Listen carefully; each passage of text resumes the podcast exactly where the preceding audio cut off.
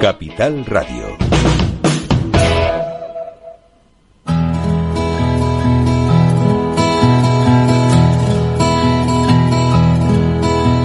Comienza la caja de Pandora. Al verte sonreír. Al verte sonreír. Un programa especialmente dedicado al mundo de la discapacidad. El niño que ayer fui. El niño que ayer fui. En Capital Radio La 10, cada semana hablamos de aquellas personas que por una causa u otra han llegado a ser dependientes. El miedo no vendrá y así sabrás lo bello que es. Lo presenta y dirige Paula Romero. Caen Caen mil lágrimas al mar. mil lágrimas al mar. Hola amigos, comenzamos nuestro programa de toda la semana. El programa este semanal que tenemos para hablar de muchísimas cosas y de tantas cosas como que podemos incluir, pues incluso mm, médicos para que nos puedan orientar. Hoy tengo a un neurocirujano, el doctor Ignasi Catalán, que es subdirector del Instituto Clavel es un especialista en temas de la espalda, de la, de la espalda. O sea, cuando alguien sufre algún problema de movilidad por culpa de tener, pues, lumbares o tener algún problema lumbar o algún problema cervical, bueno, pues este, este señor, este doctor, Ignasi Catalán, eh, nos va a dar consejos y nos va a decir, mm, bueno, qué es lo que tenemos que hacer para mantenernos en forma y estar bien. Hola, doctor Ignasi. Buenos días, Paula. ¿Qué tal? Encantado de estar con vosotros. Bueno, no es la primera vez que hablamos a través de este micrófono y creo Sí, que es algo que nos, nos, o sea, nos viene bien, sobre todo quienes tenemos problemas de espalda, porque a lo largo del día, al final, cuando termina, cuando llega la noche, tienes, tienes la espalda con una sensación de haber hecho cantidad de cosas que no debieras de haber hecho, ¿no? O, o tener posiciones que no, tenía, no deberías de tener y que te duele la espalda. Entonces, ¿qué pasa con este tipo de, de digamos, de, de, enfermedad mm, crónica? Porque cuando se tiene un dolor así de espalda constante, es algo crónico, ¿no? Exacto. Bueno, eh, nos enfrentamos a, a- uno de los primeros pro- problemas de salud pública en España, ¿no? O sea, a nivel de atención primaria, uno de los, de los problemas más importantes que tenemos es la depresión. Pero Sí, me, me dicen, perdón, perdón, Ignasi, me dicen ¿Eh? desde control que se oye muy, muy lejos. Muy lejos. Sí. A ver, A ver si hay un sonido que nos llegue más claro, porque es que se oye muy mal. a ver, ¿mejor ahora? ¿Mejoramos? ¿Mejoramos? ¿Mejoramos ¿Sí o no? ahora o no? Sí, creo que sí, me hacen así con la cabeza desde control. ¿Sí? Sí, parece que sí. Mejor ahora. Sí, Bueno, eh, lo, que, es- lo que estaba comentando, o sea, al final, el- en la población general, o sea, la lumbalgia es uno de los primeros motivos de consulta en la, en la atención primaria, porque es, una, es un problema extremadamente frecuente. Al final, es un problema que todos lo tenemos o vamos a tener en mayor o menor medida a lo largo de nuestra vida, porque es una evolución natural de, de nuestra, de, de nuestro aparato locomotor, ¿no? Es que la, la columna se desgaste, ¿de acuerdo? y entonces esta pueda producir en diferentes eh, maneras pues eh, dolores ¿no? hay gente que empieza muy temprano en su vida a padecer eh, problemas y hay gente que los padece más tarde o no los padece pero todos al final si nos hiciésemos una radiografía tenemos desgaste porque el paso del tiempo no pasa en balde para todos Ajá. Cuando se habla de una escoliosis, es una deformación que se tiene a nivel de la columna, ¿no? Es- Escoliosis significa espalda torcida, entonces eh, tenemos dos tipos de escoliosis, la que todos conocemos, la de los niños, que se llama la escoliosis del adolescente, eh, que es la, escoliosis eh, que, que pasa cuando el niño está creciendo, es decir, está creciendo, crece demasiado rápido, tampoco no sabemos exactamente la causa, pero la columna durante el crecimiento se tuerce. Entonces, este sería uno de los, de los tipos de escoliosis, eh, digamos, menos frecuentes, ¿de acuerdo? Eh, o solamente en los niños, y esto se puede, pueden haber diferentes tipos de tratamiento, eh, desde el, ejercicio físico al corsé o en casos más extremos la operación. Y después está la más, la más frecuente, que es la del adulto, ¿de acuerdo? O sea, la escoliosis o la espalda torcida del adulto es una consecuencia del desgaste de, de todas las estructuras, bien sean los discos, las articulaciones, que van haciendo que de manera progresiva nos vayamos torciendo, ¿no? Todos tenemos la imagen de de una persona de cierta edad caminando por la calle pues que va encorvada hacia adelante o hacia un lado, no por la por la deformación progresiva de la, de la columna. Este, este tipo de, de, deformación eh, se puede corregir. A ver, se puede corregir cuando estamos en, edades de, o sea, en la, en la idiopática del adolescente, es decir, en los niños que están creciendo, sí que se puede llegar a corregir eh, corregir o frenar su evolución, con ejercicio, con corsé, porque estamos en un momento de, nuestra vida, de nuestro crecimiento, que las estructuras son flexibles. Desgraciadamente, cuando esto ocurre porque los huesos y las articulaciones de la columna se han desgastado, aquí sí que hay poca vuelta atrás, ¿de acuerdo? Si ya viene, sea, por más ejercicio eh, que hagamos, ponernos derechos, derechos o, bien rectos, eh, nos será difícil, porque ya es una postura que los huesos se han adaptado a estar así. Lo que sí que es importante saber es que tenemos que tener la musculatura fuerte eh, de la espalda, aunque tengamos una deformación de la columna, porque esto, una, evitará lo que es el agravamiento de nuestra deformidad y sobre todo nos controlará o nos ayudará a mejorar el dolor que podamos tener. Ustedes están haciendo una jornada para, mm, bueno, pues precisamente para hablar de todo esto, porque alguien que en un momento dado llegue a tener pues esa deformación, al final termina teniendo una discapacidad, ¿no?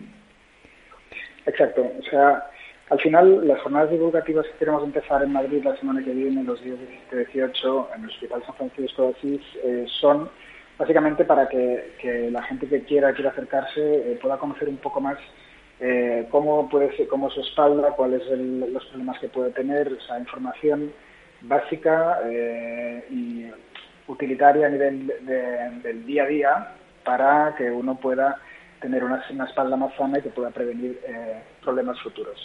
Al final, nosotros que hace mucho tiempo que nos dedicamos a, a lo que es la cirugía de columna, vemos cada día pacientes que probablemente con la información adecuada, con el ejercicio adecuado, 10, 15, 20 años antes de, su problema actual, pues se podrían haber ahorrado una, una operación, ¿no? Y esto, al final, eh, uno tiene que ser conocedor de, los problemas que tiene, ¿de acuerdo?, para, para poder ponerle eh, remedio a tiempo.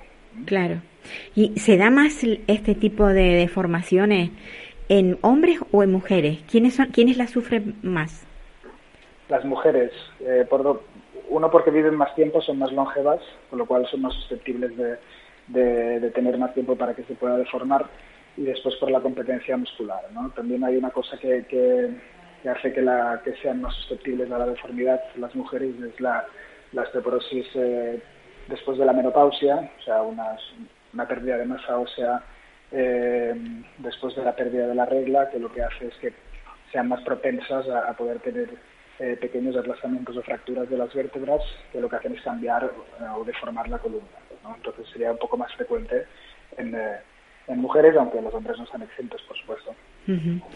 Cuando hablamos de pérdida de masa ósea, mm, ¿qué, ¿qué, ejercicios serían convenientes para facilitar que esa masa ósea o no se pierda o se recupere?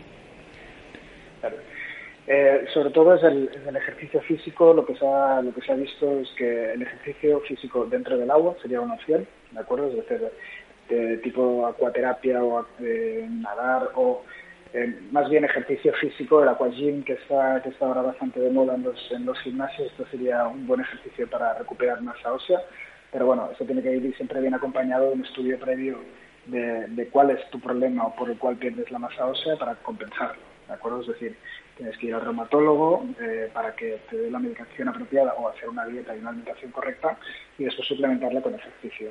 Lo que también se ha demostrado es que lo que más recupera, aparte del ejercicio dentro del agua, la masa ósea es el, ejercicio con peso, ¿de acuerdo? No correr, no hacer bici, sino hacer, obviamente, adaptado a cada edad, ¿de acuerdo? Pues si tienes 80 años, pues un levantamiento de peso adecuado a la, capacidad muscular que tengas. Pero lo que hace es que la contractura muscular eh, sobre los, ejercitada sobre los propios huesos eh, genera la estimulación del crecimiento óseo. Ajá. Que, eso, la verdad es que no lo sabía. Sabía que caminar era bueno, o sea, muchas cosas, pero no, no que a través de, de eso, el levantamiento de pesos, por ejemplo, podríamos recuperar esa masa. Está bueno saberlo.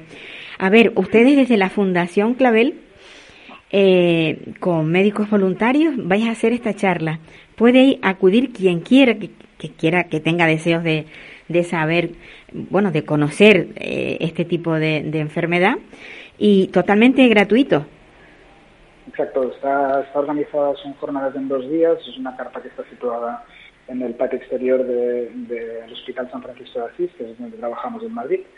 Y bueno, y el acceso es libre, quien quiera se puede acercar, habrá paneles informativos, habrán actividades con fisio, con propios médicos, habrá de los médicos del equipo que estaremos eh, visitando previa eh, cita, o sea, tienes que pedir cita previa, de acuerdo, esto lo puede, se puede consultar en la web para que tengan pues, segundas opiniones o, consejos que le podamos dar. Bueno, pues eso, eso, es bueno conocerlo, saberlo. Pues nada, Ignasi, muchísimas gracias por, por la información y sobre todo por hacer esa, esas charlas que son gratuitas y que el que tenga verdadero interés en ir está claro que va a acudir. No le, no le impide el hacerlo nada. Exacto. Bueno, pues eh, encantado de estar con vosotros de nuevo, Paula, de acuerdo, y eh, espero que nos hablemos pronto otra vez. Yo espero que sí. Pues nada, gracias y, buena suerte en todo lo que se haga a través de, de, esa fundación. Bueno, que son dos fundaciones, la Fundación Clave y la Fundación NED. Trabajáis en las dos, ¿no? Exacto, en las dos. Vale, pues nada. Feliz día. Igualmente feliz día. Hasta luego. Bueno, pues yo precisamente hoy que vengo con la espalda bastante estropeada, eh, ha sido muy acertado lo que, lo que, bueno, quiero decir que me ha encantado haber saber que también a través de, ejercicios físicos un poco más, más duros de los que yo hago, que yo, yo hago unos ejercicios pero son muy suaves. Pero vamos, que cogiendo pesas podría también recuperar la masa ósea. Pues genial. Eso tenemos que tenerlo en cuenta muchas mujeres, sobre todo cuando estamos ya en esa edad pasada la, la, menopausia, que es el caso de quien les habla. Vamos a ver si conseguimos que comunicarnos con Blas. Sí, bueno, nos vamos a Gran Canaria, porque en Gran Canaria tenemos a Blas, que es una persona realmente, bueno, yo le admiro mucho porque lleva muchísimos años defendiendo los derechos de las personas, eh, de, los, de, los, mayores, de los pensionistas, de, de, las personas con discapacidad, de toda la gente que necesita ayuda y apoyo. Es, poca gente trabajan en pro de estas personas, sobre todo cuando se hace de forma altruista, como le pasa a Blas. Hola Blas. Hola, buenos días. ¿Qué tal, Paola? Pues bueno, yo, yo tenía ganas de hablar contigo porque después de mm, esa gran manifestación que hubo en Madrid, no habíamos hablado, no habíamos, pues bueno, un poco analizado el, porque tú perteneces a la plataforma estatal de organizaciones de, de familiares y usuarios de residencia. Entonces, no, no habíamos hablado sobre este tema no estuviste, pero has visto cómo ha ido creciendo el interés por la plataforma. ¿Qué, qué, ¿Cuál es tu visión de, del tema? Bueno, yo creo que esa movilización fue una movilización bastante aceptada. Eh, aunque parece que no fueron los que estuvieron ahí presentes, aspiraba a que el número de personas participantes fuera mayor, eh, la realidad es que luego el resultado eh, eh, ha sido tremendo. Aquí en Gran Canaria, que estamos muy lejos, y que la participa y que también aquí hicimos una movilización. Nosotros mm, eh, participamos el día 17 con una movilización exactamente igual que se hizo por la plataforma estatal, con muchísima menos gente, pero con un resultado muy positivo porque de aquella manifestación aquí eh, pequeñita en cuanto al número de participantes eh, ha habido un incremento en la, en la asociación. Nosotros a lo que es la marea Gran Canaria eh, ha aumentado un número importante de familiares que se quieren ver con nosotros, se quieren reunir y estamos preparando una reunión para el día 18, por ahí de, este mes, para ir organizando eh, tareas, tareas que tenemos que hacer, como es recogida de firmas, y por todas las asociaciones de, vecinos a dar una yarra a, decirle a la gente lo importante que es participar. O sea, no basta con ser solidario diciendo, hay los pobrecitos viejos, hay como los maltratan estos políticos, no, no basta eso solamente, hay que salir a la calle porque si no, estos políticos jamás renunciarán a sus privilegios y, y, evidentemente eh, maltratar a, a, la gente esta que están en residencia y los que no estamos en residencia también nos maltratan todos los días. Por tanto, hay que movilizarse y ahí tenemos una reunión ahora con gente nueva, eh, gente que, han, que ha hecho crecer la marea de Gran Canaria y mm, vamos, vamos, mm, vamos a hacer algo bonito, seguro, seguro. La marea de Gran Canaria eh, en realidad eh, creció al, al digamos, al azoco de, de otra marea a nivel nacional, ¿o no? Sí, sí, fue así. Eh, nosotros nos organizamos para salir en una primera manifestación el día 26 de septiembre del 2020. Ajá. Eh, y entonces, eh, em, porque era la única que había o la única a donde nosotros llegamos en aquella ocasión. Pero nada más que se hizo la manifestación del 26 de septiembre, eh, hubo una desavenencia en esa plataforma en cuanto a que nos reuníamos cada 15 días eh, por una por una plataforma de esta de, reuniones, el, el, Zoom. Pero la persona que pagaba el Zoom no nos dijo nada y simplemente se dio de baja y nos dejó descolgados. Automáticamente una serie de personas, mm, cuatro o cinco nada más eh, éramos, que estamos en la marea mm, marea de residencia y convocamos otra otra organización que esta la es donde actualmente estamos trabajando la plataforma estatal. Eh, convocamos y, fuimos los promotores para crear esta otra mm, plataforma que que era la única que había porque lo que era la marea eh, perdón eh, sí la marea de residencia había prácticamente desaparecido y nosotros montamos esta que está actualmente y que nos va muy bien. ¿Y cuántos años hace que Blas Padilla está ahí en la calle alzando la voz? ¿Cuántos años? Pues, no lo sé, no lo sé, pero prácticamente puede ser, eh, ¿qué te puedo decir? 60 años. O sea, desde jovencito, desde muy joven. era, un, era un niño muy joven en la que mi madre y mi padre, los dos, estaban muy asustados, se quedaban muy asustados de que, que veía al niño salir por, por la puerta de afuera porque no sabía si volvía o no volvía. Algunas veces no volvía, pero Eran tiempos difíciles, ¿eh? Es muy difícil. Sí, Cuando hablamos de hace 60 años, 50, las cosas han cambiado mucho.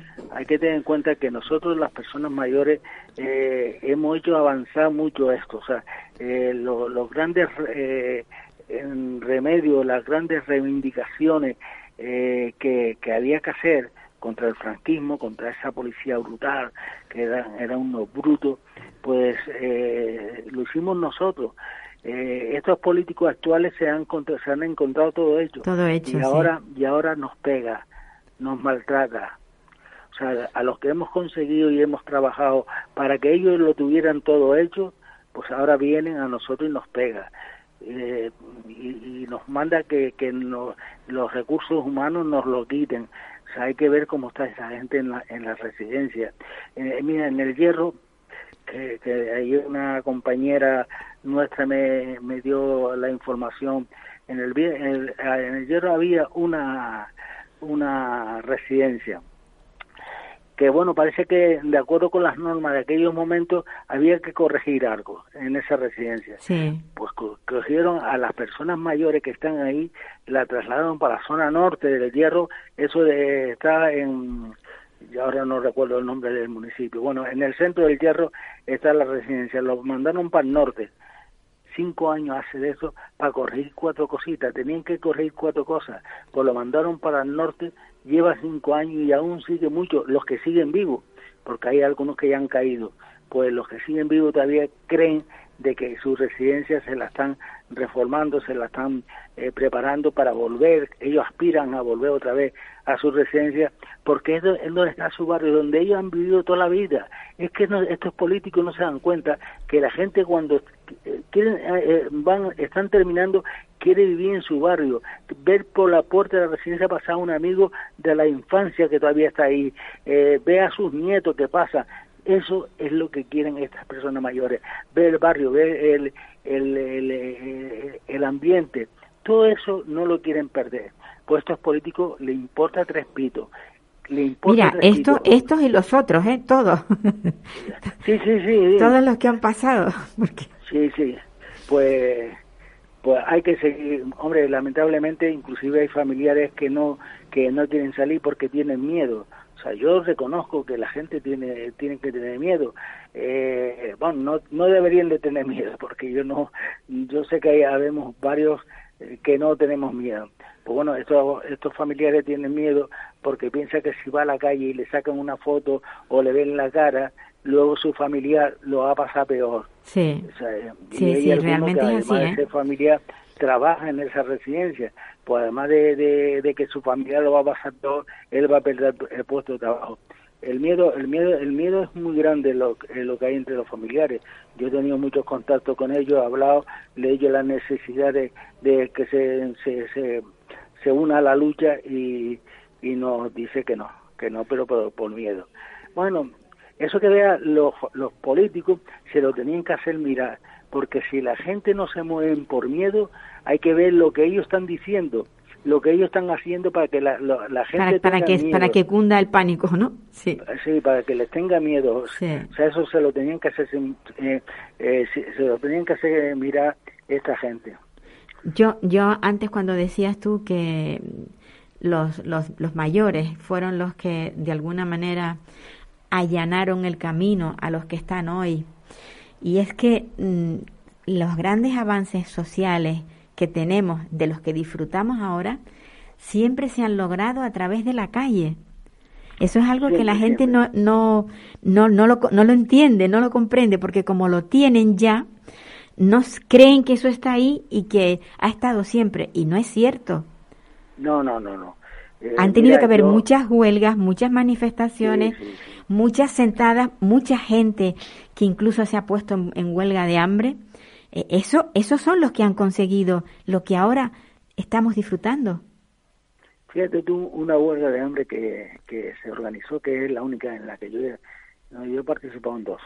Bueno, pues una de las huelgas de hambre, la primera que yo participé, eh, fue para el año 76, me parece, o 77 que era simplemente exigiéndole al gobierno de Felipe González en aquella época, exigiéndole que convocara un referéndum para la OTAN, para que la, ciudadanía del Estado español dijera si queríamos entrar o no en la OTAN. para eso convocamos una huelga de hambre de una semana, una semana en la que estuvimos ahí a base de agua y, otra cosa que, que nos echaba el médico que iba sí algo de un suero glucosado para que no para que no perecierais claro. Bueno pues el médico de aquel entonces no era otro ni nada más ni nada menos que don Román Rodríguez.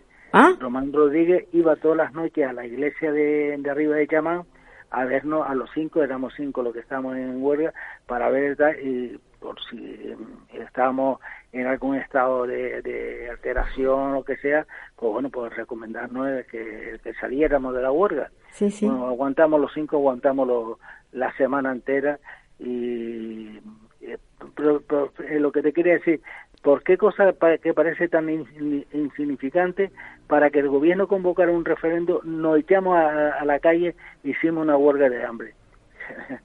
que ya te digo que que, y huelgas, huelgas laborales, pues, yo no sé en cuántas participé en mi época, no lo sé, pero muchas. Bueno, precisamente a Felipe González le hicieron la huelga más salvaje que ha habido. Sí, sí, sí, que tuvo que dar marcha atrás en cuestión de horas. Salimos por la mañana a la calle, a la, a la huelga, y ya al mediodía estaba llamando a televisión para que lo entrevistara, para decir de que eh, era por pues, era para las pensiones. Fíjense, Sí, sí, éramos sí. trabajadores, porque yo era un, un muchacho joven, trabajadores que nos dedicamos, a- nos fuimos a una huelga para que los pensionistas tuvieran su pensión, la real, no la que le quisieran dar. Hoy en día los pensionistas prácticamente salen solos, eh, salen solos y poquito, Pues porque sí. también tienen miedo. O sea, eso es la política del miedo. Bueno, mira, es- salvo, salvo en Euskadi, que, es- que a mí me maravilla toda, toda esa masa que sale semanalmente, que van de todo y van, además yo los veo y digo, mira, están como si fueran de paseo, pero van a reivindicar sus derechos. Me refiero a sí, los sí. pensionistas que salen a menudo. Está claro, mm, necesitamos gente que, que se mueva, gente que reivindique los derechos. Yo aspiro, aspiro que esto, la gente se van a mover. ¿eh? Yo estoy convencido de que este lunes no para el siguiente tampoco ni para el otro, pero un lunes eh, va, va, va, va a haber una sorpresa y vamos a salir a la calle un número bastante importante en la que el miedo va, va a cambiar de, de bando. El miedo va a correr para la de enfrente, donde están estos políticos que no hacen más que chupar, comer, comer, comer, comer, es lo único que hacen. Bueno, ahora estaba yo hablando con un amigo en la puerta de aquí de mi casa de lo que ha subido las cosas. Eh, decía que el café había subido 30 céntimos. Bueno, yo no tomo café, pero bueno, hay gente que sí toma café y tiene el derecho a tomar un ca- a Claro hacerse sí. un café. Bueno, pues que eh, pues el kilo ha subido uno 1.20 el kilo de café, un café corriente, no un café especial. Pues y así todo, iba a coger una papa, un kilo de papa y te sube 20 céntimos. Y así está con 10 céntimos, 15 céntimos y tenemos que pagarlo todo. Lo Pues sí. tenemos que pagar.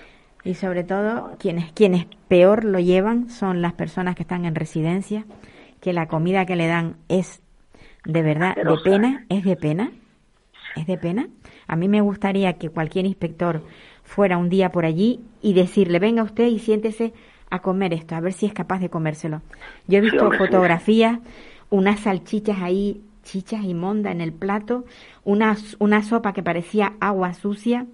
Bueno, es que un, un muslo de pollo guisado y puesto así en el plato de mala manera, yo, es que viéndolo dices, Dios mío, ¿quién se come esto? Pues los pobres viejitos se lo tienen que comer. Si no quieren morir de hambre, claro. Claro, O entrar en... eh, en- en desnutrición, Claro. que muchas veces Claro. nos encontramos que hay mucha gente en desnutrición y Claro, después... y a- para Cormo, un- Sí. algo tan simple que pedimos nosotros es que queremos entrar a la residencia para ayudar a mi padre a que coma, para ayudar a mi madre a que coma, para ayudar a mi hijo, a mi hijo a que coma. Simplemente quiero entrar para eso, ni eso lo dejan entrar. No, no. O sea, Hay, hay un eh, ocultismo son- muy grande. Esa son opacidad, ingratos. sí. Yo creo que esa opacidad lo que hace es impedir que, que, bueno, pues que sepamos lo que está pasando dentro, que no, es que es que es lo que buscan, que no, que no nos enteremos de Exacto, exacto. cuál es la realidad eso- dentro de las trata. residencias.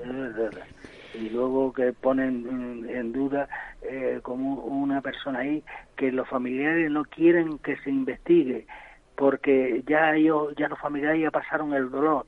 Mira tú, el dolor de, un, de la muerte de un familiar no se va nunca, no se va nunca si tiene un poco de corazón. A lo mejor sí se ha olvidado de familiar que se haya podido morir de, de cualquier cosa por, por, por la edad, por lo que sea. Pero esos 31.000, eh, 35.000 Sí. eh, residentes que han, que han muerto en, en la, en la residencia tirados en el suelo, tirados en una cama, eso no se olvida nunca. No, eso, Nunca eso no se puede olvidar. tanto, que menos- No que solamente no menos de- se puede, no se debe olvidar. Claro. No debemos. sea, y, y Mm. que menos que hagas una investigación a ver qué es lo que ha pasado. Y si lo has hecho mal, lo vas a pagar. Bueno, a ver, eso a se ver, trata, que lo pague. a ver si es verdad, porque ahora ya por lo menos la fiscalía ya ya ha puesto cartas en el asunto, ha dicho, eh, bueno, está instando a los fiscales a Sí, que sí. a que eh, Antes de un mes tenga todo un informe, ten- tener informe de lo que ha pasado en cada lugar, en cada territorio. Que se averigüe. Pues, si se hace y se hace bien, se va a quedar asombrado el fiscal general este. Pues yo espero que sí, que, que realmente este fiscal, la que, la que tuvimos, la verdad que no lo hizo bien, hay que reconocerlo, pero espero que este ya ha entrado con buen pie, pidiendo eh, investigaciones, esperemos que sí. Se nos ha abierto una puerta de esperanza. Sí, sí, así es. Yo creo que, que sí. Blas, muchísimas gracias por estar ahí, por no bajar la guardia, que, que no tienes una edad muy joven como para estar al pie del cañón, pero la verdad es que eres admirable ahí con la edad que tienes y con tus achaques y sigues, sigues trabajando. Bueno, eso me, eso me da vida, eso me da vida. Yo creo... Pues, Paola, un abrazo muy fuerte y muchas gracias por atender. Venga, un abrazo y un beso. Ya, no, nos hablamos en otro momento, ¿vale? Venga. Venga. Pues sí, la verdad es que Blas es de esas personas a, las que hay que admirar porque una persona mayor que ha luchado muchísimo a lo largo de su vida durante muchísimos años y que siga, siga ahí al pie del cañón, sobre todo sin perder el, el interés por, por ayudar a los demás. Vamos a ver si conseguimos ahora, nos vamos a, vamos a dar un salto y nos vamos a ir hasta Cádiz. En Cádiz eh, queremos hablar con, con Sandra Ocaña Morillo. Ella es la mamá de una niña con síndrome de Red. Ya en alguna ocasión, en alguna ocasión hemos podido hablar con alguien que también tenía algún crío con una niña también precisamente con, con el síndrome de Red.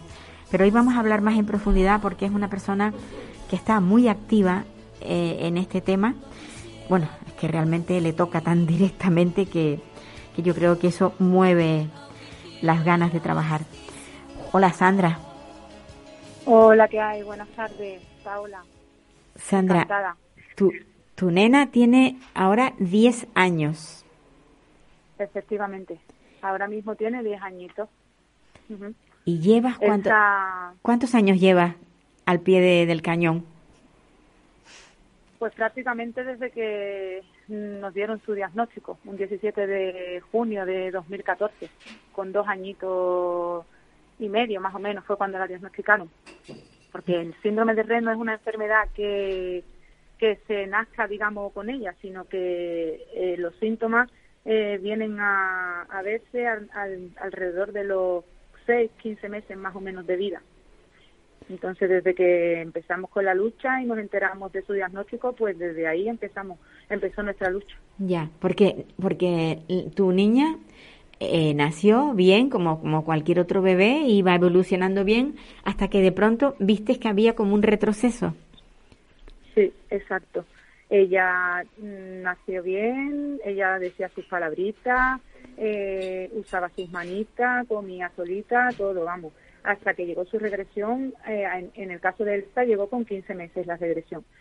Y se manifestó pues a través de estereotipias, de una desconexión que al principio nosotros lo que pensábamos es que Elsa tenía autismo, eh, a través de llantos también eh, se manifestaba y a raíz de ahí pues empezó nuestra lucha con los especialistas, con la pediatra, con los especialistas y con los médicos para ver qué era lo que le estaba pasando, qué era lo que le estaba ocurriendo. Ahora mismo, ¿en qué, en qué situación se encuentra? Pues ahora mismo está bastante estable, está muy bien, porque gracias a Dios pues estas niñas con terapia, con muchas terapias, pues trabajando duro con ellas, pues son capaces de eh, conseguir más cosas, digamos, y sobre todo lo más importante, no perderlas. Lo que, lo poco que adquirieron eh, cuando eran bebés, pues que no lo pierdan, como por ejemplo el caso de Elsa, pues ella con 21 meses empezó a caminar, pues luchamos a diario para que no pierda esa, esa habilidad, ¿no? Eh, que en el síndrome de pues, puede pasar, pero si, si luchas y trabajas con ella, pues no tiene por qué perderla, ¿sabes?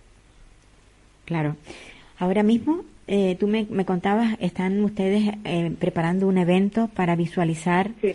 el tema de lo que es la, el, el, este síndrome. Este síndrome que además sí. no es muy usual, o sea, no, no existen muchas personas con, con el síndrome de Red. Bueno, hay más de 3.000 niñas nacidas eh, que se reconozcan. Eh, que yo creo que son bastantes, y nosotros eh, luchamos, digamos, con una asociación, con la asociación Mi Princesa Red, desde que Elsa tiene cuatro añitos.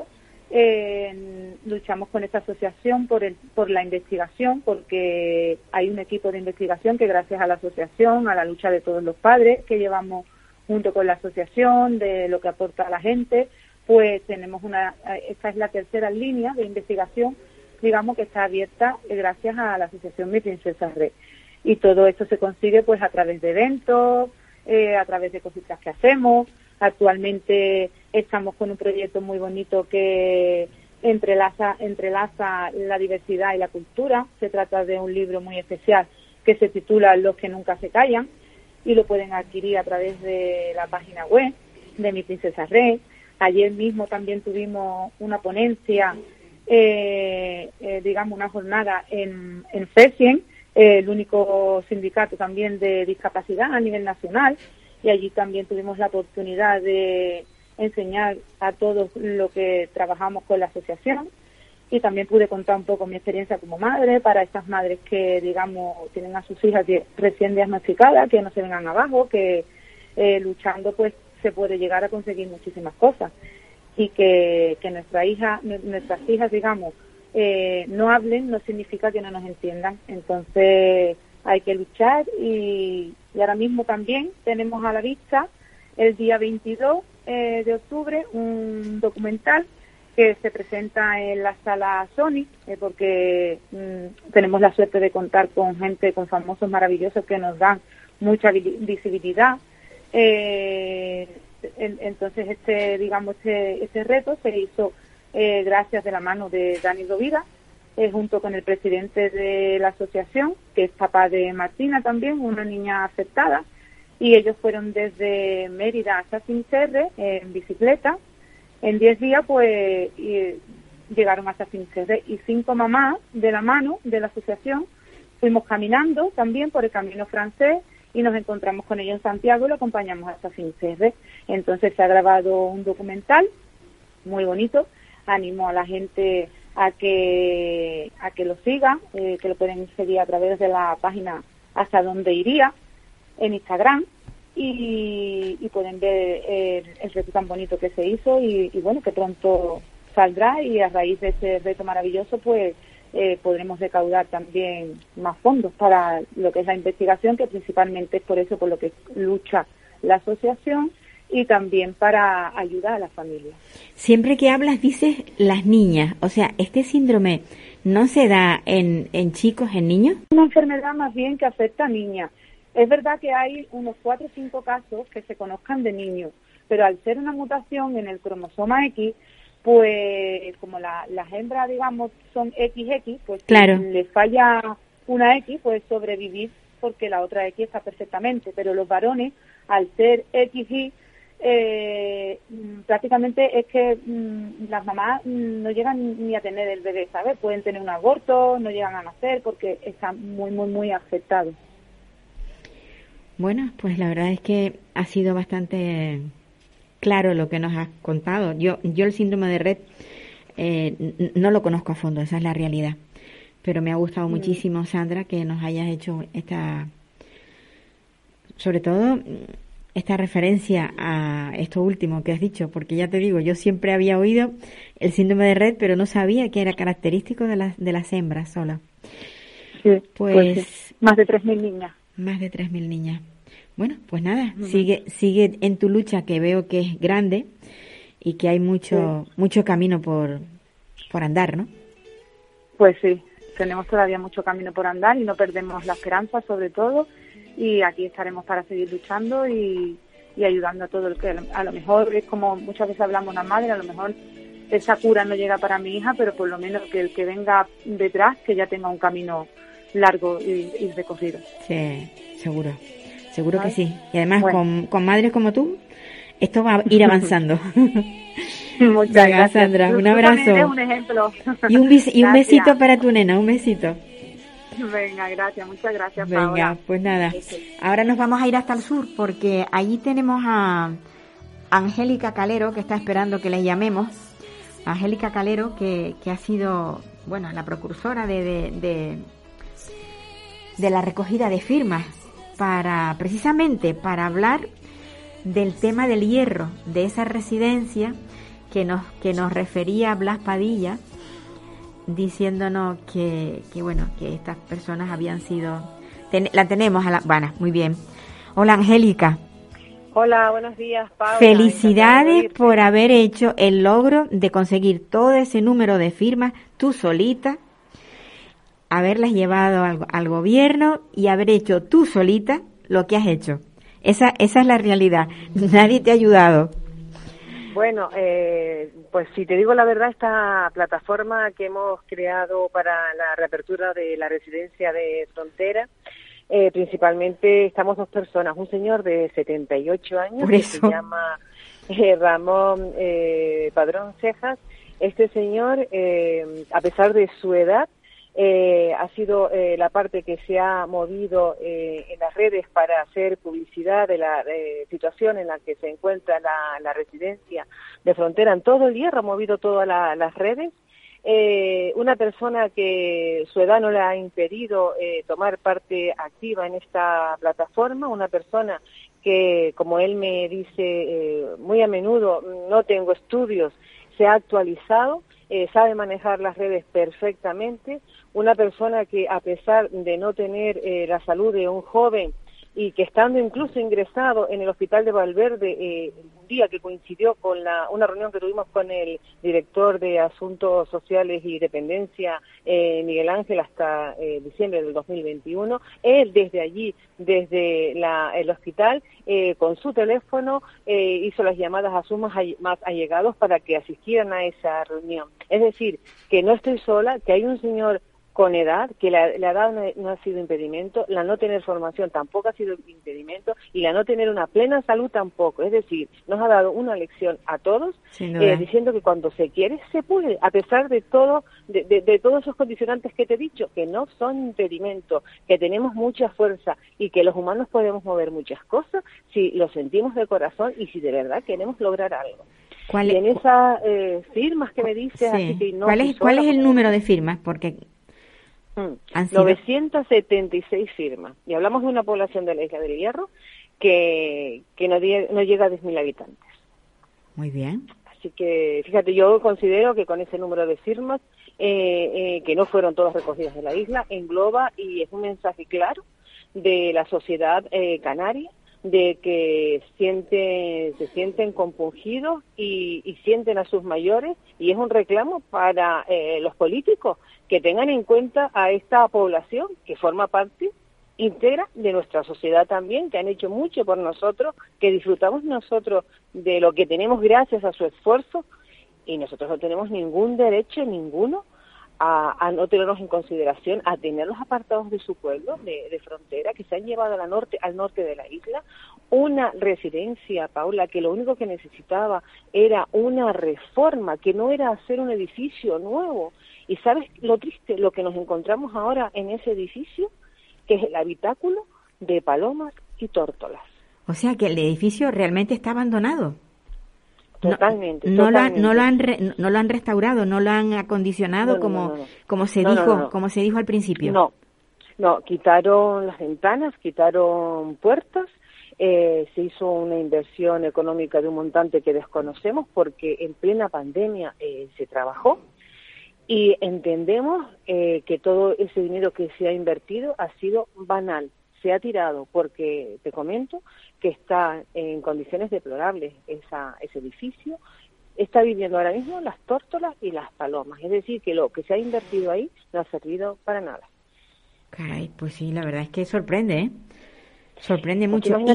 Y, y, en el sitio en el donde trasladaron a los, a los usuarios de esa residencia, mm. ¿las condiciones en las que están son mejores de las que tenían antes o, o, o como era algo provisional lo dejaron tal cual estaba? ¿Cómo es la cosa? No, no, no, las condiciones que están donde están ahora no es que sean, sean malas, o sea, el hándicap, eh, la barrera que tienen es el lugar donde está situado, al norte de la isla. Eh, para el que no conoce el hierro o no conoce la isla, es como decir que tienes una persona en una en su residencia donde he vivido siempre, por ejemplo, en Los Cristianos, un sitio soleadito y llano, y te llevas, por ejemplo, al del Alto que no tiene nada que ver ni su clima, ni su orografía, eh, ni, la cercanía a sus familiares, ni amigos, tampoco donde está ubicado en el cielo eh, tiene lugares de recreo donde ellos puedan, los que tienen capacidad para ello, irse a tomar un café, un té, ir a, la plaza, a saludar, pues no sé, a los conocidos o a los que pueden eh, conocer o hacer un intercambio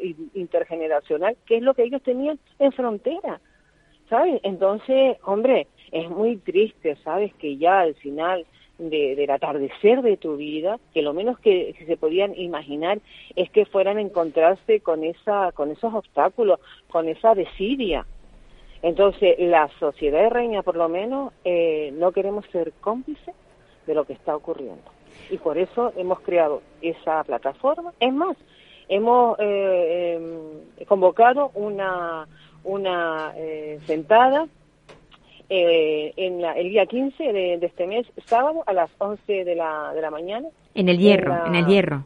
En el Hierro, sí, sí. Ahí nos vamos a reunir en la plaza eh, y además una y además una pitada también se ha convocado para, por favor, eh, estamos eh, utilizando todos los medios pacíficos que se nos ocurre para que para que se pongan en brancha, se pongan a trabajar. Sí, para llamar la atención.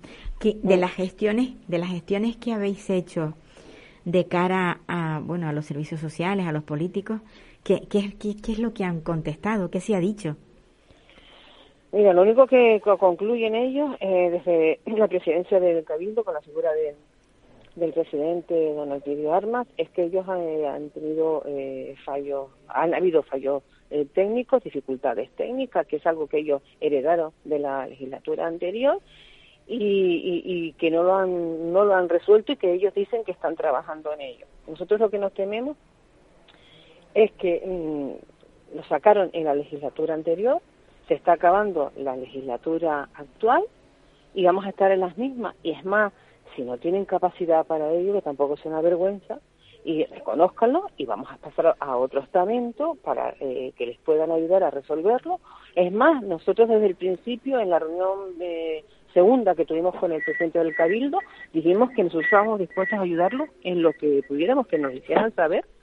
Y, bueno, eh, estamos esperando a ver el día 15, como el sábado, a ver cómo ellos responden y vamos a seguir tomando las medidas que, que estén a nuestro alcance para que alguien tome parte en este asunto. Esto hay que resolverlo insistimos, era una reforma, por favor, que ellos estaban bien en el centro. Lo único que es cierto que, según la legislación de aquel momento, pues mm, carecían de algunas medidas. Bueno, pues no parece que fuese tan complicado, ¿no? Y que además eh, también eh, decidieron que, que ya aprovechando de hacer una reforma, mejorarlo. Bien, hasta ahí bien.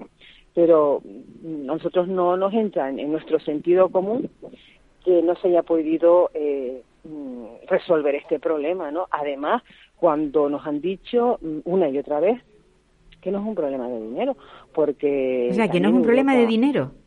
No, no, nos han dicho insistentemente que el problema de dinero no es. Es más, el, antiguo, eh, el anterior director general eh, de Asuntos Sociales nos dijo que había eh, una partida que ha dado Europa, pero que para que fuese efectiva esa partida, eh, el edificio tenía que estar mm, terminado eh, este año, 2022.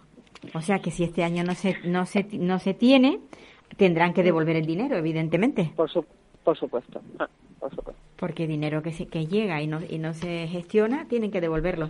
La verdad es que esto suena a desidia. Suena a desidia, es que no, no se puede entender que teniendo dinero mm, para, para hacer unas obras de remodelación de una residencia para mejor calidad de vida de los usuarios, exactamente, los tenga, los tengan, o sea, en primer lugar, desterrados, los han desterrado, entre comillas, ¿no? Sí, sí, sí. Yo lo que creo, Paula, es que ellos creen que porque estén ubicados en otro edificio, que estén en condiciones y estén atendidos, con eso tienen. Mira, y los, y los familiares que, que, que, hay de esas personas mayores, que pueden ser hijos o o yo qué sé, o sobrinos, por ejemplo.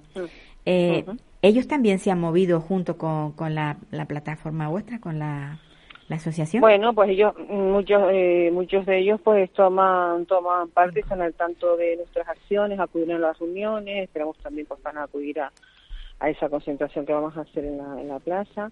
eh, bueno, pues hasta ahí. Mm, yo a lo mejor, eh, yo que vivo fuera de la isla, ¿no?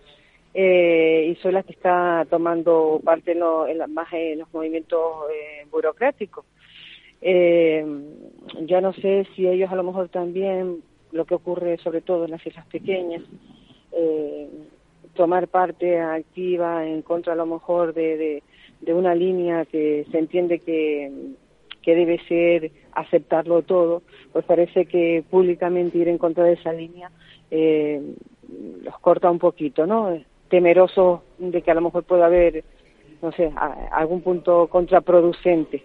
No sé cómo cómo es realmente su sentimiento, ¿no? Eh, yo realmente mi reivindicación sinceramente, va sobre todo por, esos, por esos mayores que tienen muy pocas visitas o nulas visitas, o porque no tienen familia, o mm, la, la, circunstancia personal la desconozco, pero yo más voy por ellos, ¿sabes? Porque hay un compromiso social, mm, como lo teníamos antes, de ir a visitarlos, eh, pero claro, porque estaban cerca de nosotros, donde, donde nosotros eh, eh, o vivimos o vamos de vacaciones eh, que era en frontera, claro. espera, o sea, que, vosotros, tú no vives en la isla, tú vives aquí en Tenerife, pero tú cuando te ibas al Hierro, el compromiso que tenías tú con ellos era ir a visitarles, sacarles de paseo, a tener, eh, un poco de contacto con ellos.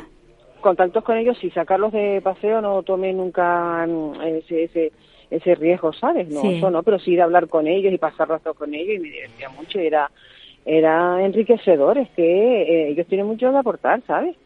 No, no, sin lugar a dudas, solamente, sin lugar a yo, sí, sí, Y, no te lo digo yo, es que hay mucha gente del pueblo. Piensa que eh, aquí es un pueblo agrícola y ellos, los vecinos, les daba mucho gusto llevar, pues si no eran huevos, eran papas, si no eran eh, duraznos, si no eran uvas, y oye, y eso se agradece, y, la, el placer de quien lo da y de quien lo recibe. Es que era un, una convivencia eh, muy familiar, muy familiar. Yo sentía que iba a, pues, a mi segunda casa y digo que yo estaba muy, muy a gusto. Y ahora, donde están? No están a gusto, no están a gusto por estas circunstancias. ¿Y el, el, el ambiente que hay al, su alrededor, o sea, están como apartados o están en un, en un casco urbano? Sí, sí. No, no, no, no, no, en un casco urbano no los técnicos están apartados. Además, una carretera bastante dificultosa. O sea, que el que, que el que tenga posibilidad de caminar y, lo que decías tú, de, ir al bar al bar de al lado a tomarse un cortado, ya eso no lo puede hacer, evidentemente. No lo puede hacer, no, no, no. Ni pasear, ni nada, no, no, no. no. Date cuenta que incluso eh, mm, usuarios que, que, al estar en frontera, pues tenían su, pues todos tenían su casita, su, su finquita, su gallina, incluso algunos de ellos eh, se iban por la mañana, salían, estaban su paseíto, pasaban a echarle de comer a las gallinas y volvían otra vez allí, porque claro, necesitaban cuidado, no podían estar solos, claro. pero pues, también era una distracción, ¿sabes? Bueno, eh, Sí, que es, calidad de vida, que no se trata de tenerlos metidos en un, en, un centro y bien atendidos, sí, bien comidos y ya está. Yo creo que hay más, hay un factor humano, eh, social, imprescindible para la que eso eh, conlleva toda la calidad de vida, todo ese conjunto, me parece. ¿sí? Pues sí. Oye, ojalá esa entrega de firmas sea efectiva y se logre todo lo que lo que están buscando. Yo pues aplaudo muchísimo, aplaudo muchísimo tu labor y la de ese señor que te ayuda y a ver si se consigue algo positivo. Sí, pues yo creo que sí, estoy segura de que sí. Muchísimas gracias, Paula, por, tu trabajo, por tu insistencia y por dar a conocer la situación que estamos viviendo con los temas sociales pues en, la isla. Muchísimas gracias. Un abrazo enorme, Angélica. Gracias, gracias. Cuídate mucho. Bueno, amigos, el tiempo se nos, se nos agota, ya hemos terminado y, y esperemos que lo que hemos hablado, mm, muchas de las cosas que, que hemos hablado, lleguen a resolverse. Eh, les, les deseo que se cuiden mucho porque todavía sigue por ahí la COVID y les espero la semana próxima. Adiós, me voy, No quiero ir, pero esto es lo que hay.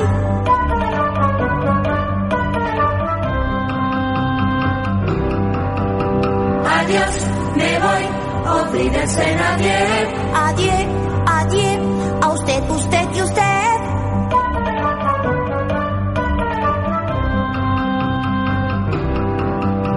Adiós, me voy. Olvídese agua. Me voy si hoy por fin pruebo el champán. ¿Puedo? No. Me voy, goodbye auf Wiedersehen, adiós. Me voy con un suspiro y un adiós. Adiós.